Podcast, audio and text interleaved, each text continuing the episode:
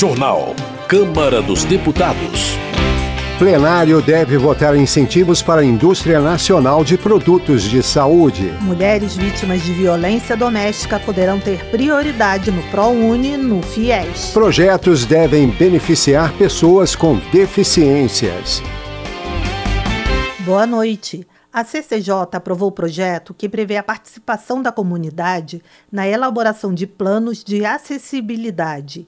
Mais detalhes com a repórter Maria Neves. Aprovado na Comissão de Constituição e Justiça da Câmara, projeto que prevê a participação popular na definição das metas de acessibilidade nas calçadas brasileiras deve seguir para análise do Senado. Pela proposta do deputado Felipe Carreiras, do PSB pernambucano, a participação da sociedade deve ocorrer por meio de audiências públicas. Relator do texto na CCJ, o deputado Duarte Júnior, do PSB do Maranhão, acredita que ouvir a população é fundamental para a construção de boas políticas públicas. Quando há uma participação popular, as decisões elas são tomadas de forma mais segura, são decisões mais acertadas. E é muito importante que a gente perceba que esse, eh, essas pessoas, e eu me refiro pessoas com deficiência, e aí a gente tem pelo menos é, um terço da população brasileira tem algum tipo de deficiência, esses números têm aumentado. Então nós pensa, precisamos pensar a cidade é, observando o passado, atento ao presente, mas com uma visão ao futuro com metas de curto, médio e longo prazo. Duarte Júnior ressalta que, ao contrário do que possa parecer, a acessibilidade é importante para todos, não apenas para pessoas com deficiência. O parlamentar lembra que a população brasileira está envelhecendo rapidamente e, em poucos anos, a maior parte dos indivíduos poderá ter problemas de mobilidade. De acordo com o último censo do Instituto Brasileiro de Geografia e Estatística, realizado em 2022, pessoas com mais de 65 anos já representam 10,9% dos brasileiros. Há 14 anos, esse grupo não passava de 7,5% da população. Em audiência pública realizada no Senado em 2019, a representante do portal Mobilize, Marília Idelbrand, apresentou uma pesquisa realizada naquele mesmo ano que mostrou que nenhuma das 27 capitais brasileiras tem calçadas aceitáveis. Em uma escala de 0 a 10, a nota razoável seria 8, segundo a arquiteta. Nem mesmo São Paulo, que ficou com a melhor classificação, alcançou essa média média, recebeu uma nota 7. Belém foi a cidade com calçadas em piores condições e obteve nota 4,5. A média nacional ficou em 5,7. Os problemas vão de buracos à ocupação indevida dos espaços. Atualmente, o Estatuto da Cidade já prevê que o plano diretor municipal deve incluir o planejamento de rotas acessíveis, com intervenções nos passeios públicos para garantir acessibilidade a pessoas com deficiência ou com mobilidade reduzida. No entanto, a lei não prevê participação popular nem metas definidas. Da Rádio Câmara de Brasília, Maria Neves. Márcio Neiser, do PDT do Maranhão, tem como uma de suas prioridades a luta pelos direitos da pessoa com deficiência. Integrante da comissão permanente da Câmara que trata do tema, ele reconhece os avanços da legislação brasileira, mas afirma que ainda existe muito a fazer quando o assunto é acessibilidade e inclusão. Márcio Onaiser defende mudanças estruturais nas empresas e órgãos públicos. O parlamentar também cita alguns projetos debatidos pela Comissão de Defesa dos Direitos da Pessoa com Deficiência. Nós queremos dar autonomia e independência para as pessoas, independente do grau e do tipo de deficiência que elas tenham. E é por isso que nós entramos aí com inúmeros projetos para poder auxiliar e contribuir cada vez mais com as pessoas que têm algum tipo de deficiência, possam entrar no mercado de trabalho, possam estudar, possam ter seus sonhos realizados. Nós temos que acabar com o capacitismo, nós temos que acabar com o preconceito e a gente faz isso exatamente no dia a dia, dando a elas oportunidades. É por isso que a comissão tem trabalhado muito, eu tenho me empenhado e são aí vários projetos, alguns já estão em fase final. Um deles foi a atualização do estatuto da pessoa com deficiência, outros é poder descontar de imposto de renda, a capacitação de funcionários. A gente quer que eles tenham cada vez mais autonomia. Projeto de Roberta Roma, do PL da Bahia, concede isenção de imposto de renda para pessoas com deficiência ou seus representantes legais em caso de menor de idade ou portadores de deficiência impactante. Na opinião da deputada, é dever da União garantir melhor qualidade de vida a essa parcela da população. É fundamental frisar que o imposto de renda possui custo elevado, chegando a comprometer até mais de 27% da capacidade econômica dessas pessoas o que impacta nos próprios tratamentos médicos, de fisioterapia, psicólogos, de terapia ocupacional, de fonoaudiologia e de outras diversas especialidades necessárias à sobrevivência e melhora da qualidade de vida de quem convive com algum tipo de deficiência. A saúde é um direito garantido indistintamente a todos e um dever do Estado brasileiro, assegurado mediante políticas sociais e econômicas. Na proposta de Roberta Roma, a isenção é aplicada a qualquer fonte de rendimentos tributáveis da pessoa com deficiência ou provedor. O projeto está em análise na Comissão de Defesa dos Direitos das Pessoas com Deficiência. Economia.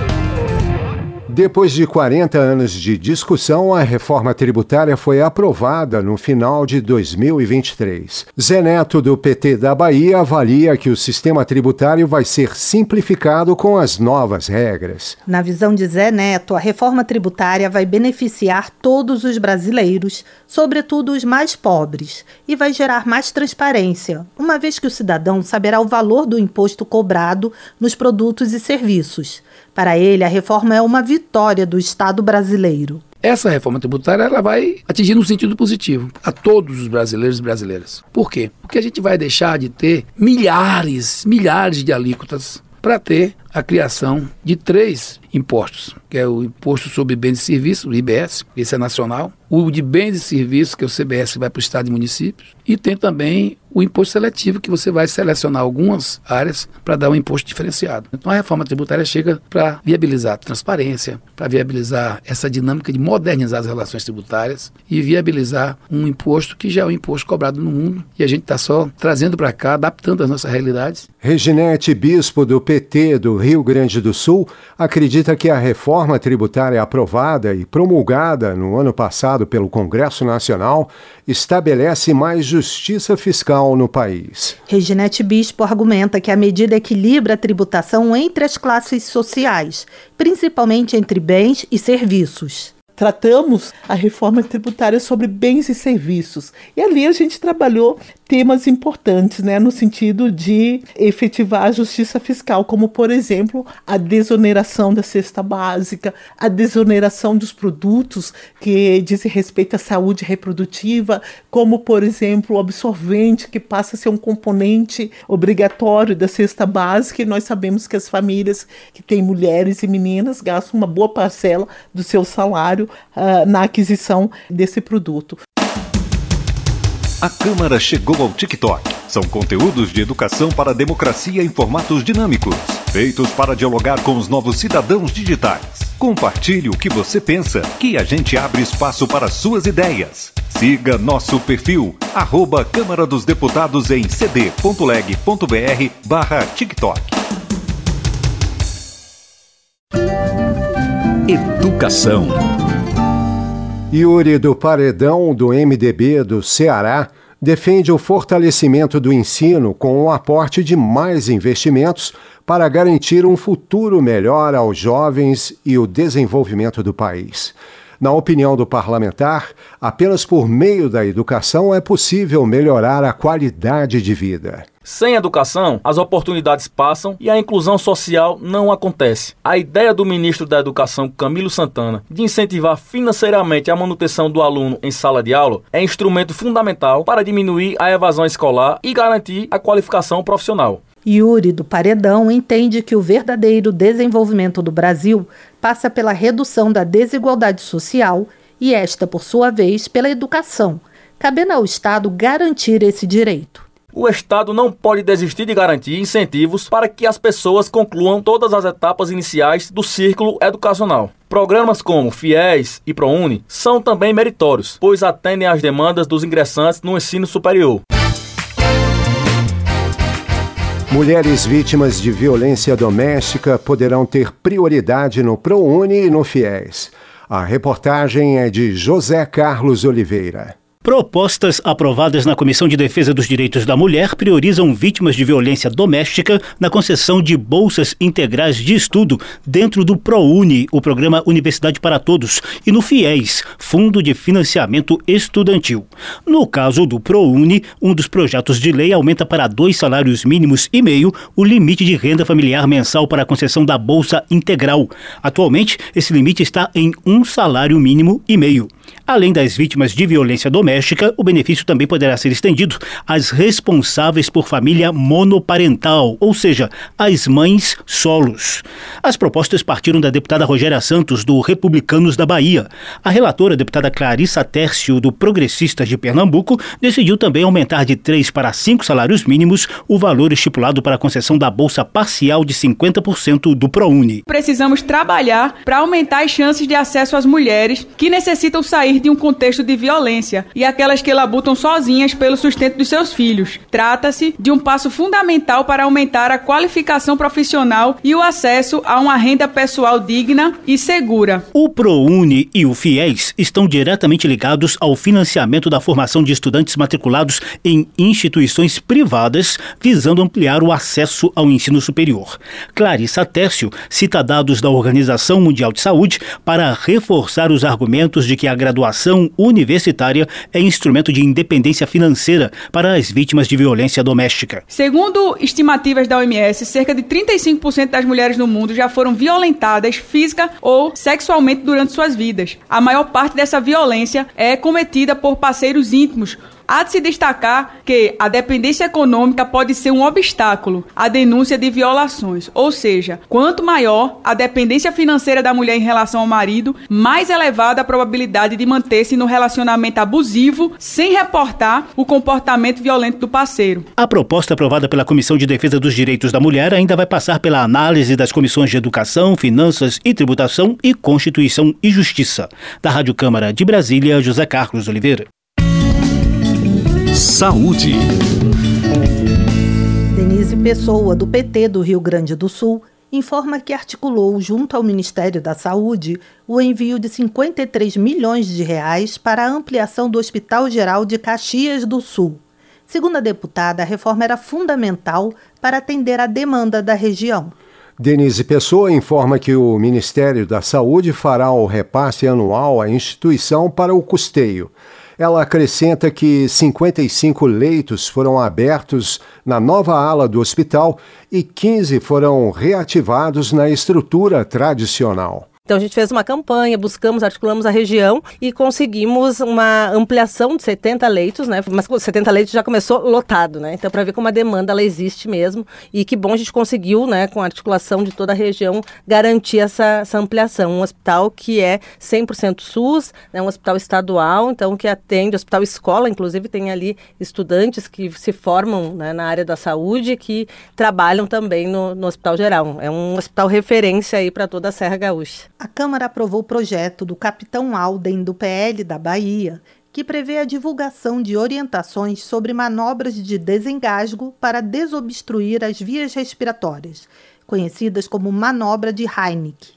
A proposta segue agora para o Senado. Esse é um projeto importantíssimo, considerando que hoje no Brasil, muitas crianças, jovens, adultos, qualquer faixa etária, qualquer classe social pode ser vítima de uma obstrução aérea. Então, isso tem causado muitas mortes. Quando não gera morte, deixa sequelas gravíssimas, podendo, inclusive, com a falta de oxigenação, ela pode causar problemas neurológicos gravíssimos permanentes. De acordo com o capitão Alden, além de determinar a fixação de cartazes em escolas e restaurantes, o projeto prevê a necessidade de realização de campanhas nacionais de conscientização sobre a manobra de desobstrução das vias aéreas nos meios de comunicação de massa. É previsto também no projeto que as instituições públicas possam também realizar capacitação e treinamento dos profissionais das instituições de ensino, profissionais das instituições ligadas à saúde, da educação física, para atividades que possam ser necessário o uso do método e de técnicas de salvamento para a desobstrução das vias aéreas.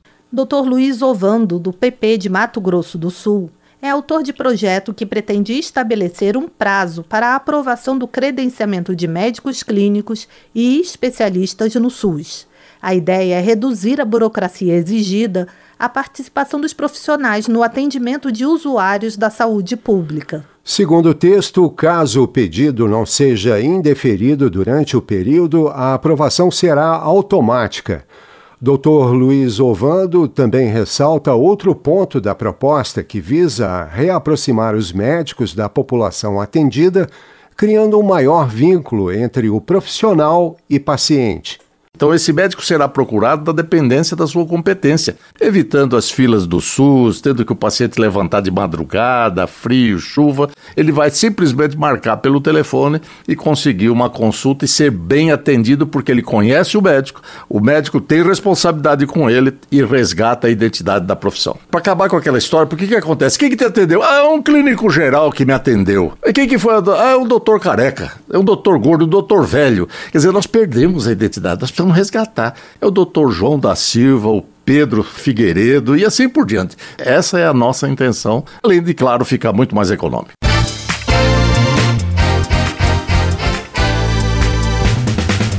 O plenário da Câmara pode votar em breve o projeto que cria incentivos para a indústria nacional de produtos de saúde. Acompanhe na reportagem de Antônio Vital. Está pronto para ser votado no plenário da Câmara projeto que prevê incentivos para a produção nacional de equipamentos médicos e hospitalares. A proposta cria as empresas estratégicas de saúde que terão preferência nas compras públicas e regime tributário diferenciado, ou seja, vão pagar menos impostos. O objetivo é garantir mais autonomia ao país na produção de materiais, medicamentos e insumos de saúde. O modelo é parecido com o adotado pela Estratégia Nacional de Defesa, em que fabricantes nacionais recebem benefícios fiscais. A ideia é incentivar as indústrias nacionais que investem em pesquisa e produção desses itens essenciais ao sistema de saúde. Além de pagar menos impostos e terem preferência nas compras públicas, essas empresas poderão contar com linhas de financiamento e outras vantagens. O autor da proposta, deputado Dr. Luizinho, do PP do Rio de Janeiro, disse que a pandemia de Covid-19 deixou clara a necessidade de uma indústria nacional desses produtos.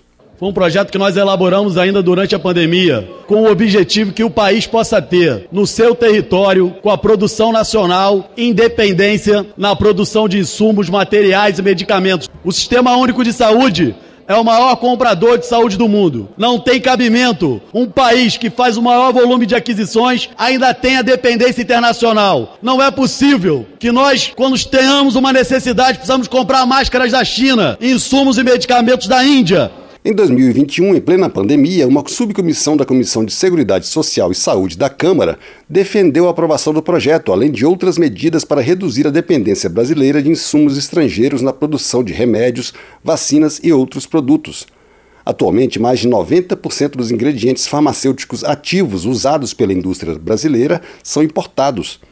Entre outras medidas, a subcomissão recomendou ao governo a reativação do Grupo Executivo do Complexo Industrial da Saúde, criado em 2008 e extinto em 2019, além da elaboração de planos plurianuais de fortalecimento do complexo industrial e estratégias de proteção da concorrência. O projeto ganhou regime de urgência no ano passado, o que faz com que possa ser votado diretamente no plenário sem passar pelas comissões da Câmara. A liderança do governo defendeu a urgência, mas apontou a necessidade de aperfeiçoar a proposta, como disse o deputado Merlong Solano, do PT do Piauí. Embora queiramos discutir quanto ao mérito, aperfeiçoamento da matéria, somos favoráveis à urgência porque entendemos estratégica a discussão. Incentivar a indústria brasileira de insumos, de equipamentos de saúde, de medicamentos, é um objetivo nacional de grande importância, como ficou muito claro durante a pandemia quando o Brasil muitas vezes dependeu do fornecimento até de equipamentos simples. Ainda não há data para votação do projeto que prevê incentivos para a produção nacional de equipamentos médicos e hospitalares. Da Rádio Câmara de Brasília, Antônio Vital. Termina aqui o jornal Câmara dos Deputados, com os trabalhos técnicos de Everson Urani e a apresentação de Mônica Tati e Paulo Triolo. Boa noite para você. A Voz do Brasil retorna amanhã. Uma boa noite.